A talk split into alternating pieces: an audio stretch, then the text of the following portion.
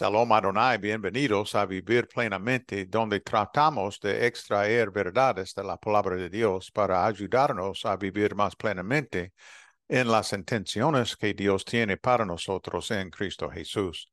En nombre del doctor Warren Latham y el mío propio, soy Dan Dunn. Vamos a leer hoy de Apocalipsis capítulo 1, versos 12 hasta 16. Me volví para ver de quién era la voz que me hablaba y al volverme vi siete candelabros de oro.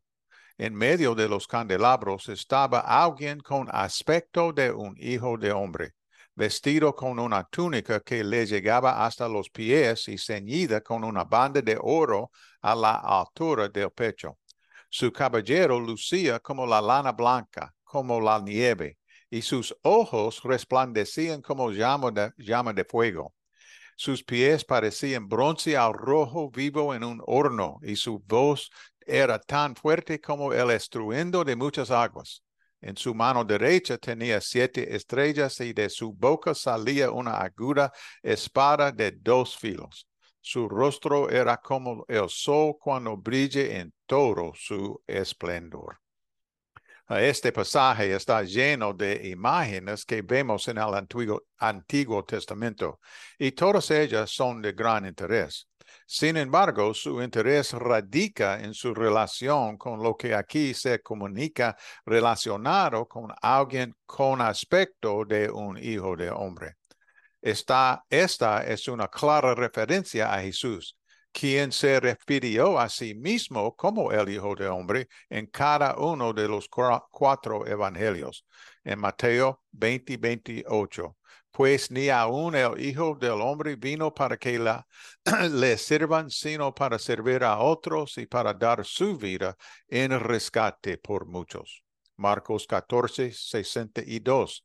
Jesús dijo, yo soy, y ustedes verán el Hijo del Hombre sentado en el lugar de poder a la derecha de Dios y viniendo en las nubes del cielo. Lucas 19, 10.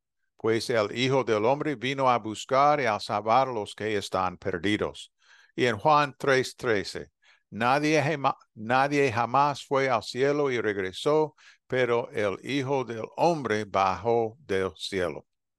Los creyentes del Apocalipsis estarían familiarizados con el concepto de hijo de hombre en relación con Jesús, por lo que al incluir Cristo esta referencia a sí mismo al principio de su comunicación con ellos, está dejando sumamente claro que Él es realmente la persona por la que Juan está hablando en su escrito. Las diversas imágenes que se encuentran en este pasaje ayudan a ampliar ciertos detalles sobre la identidad de Jesús que habrían sido perdóname, reconocidos. Ellos pueden reconocer a esos creyentes. No tenemos espacio para hablar de ellas individualmente. Sin embargo, tomadas como un paquete, vemos una poderosa descripción de a quién está escuchando estos creyentes. El autor Doug Isel lo describe mucho mejor que nosotros. Refiriéndose a este pasaje específico en Apocalipsis, él escribe, en referencia a este retrato impresionista, podemos concluir que Juan deseaba que sus lectores vieran a Jesús como la última palabra autorizada. La última palabra de Dios se expresado a los hombres en forma humana. En la resurrección, Él es una declaración de salvación a los que creen y de juicio a los que rechazan su oferta de vida.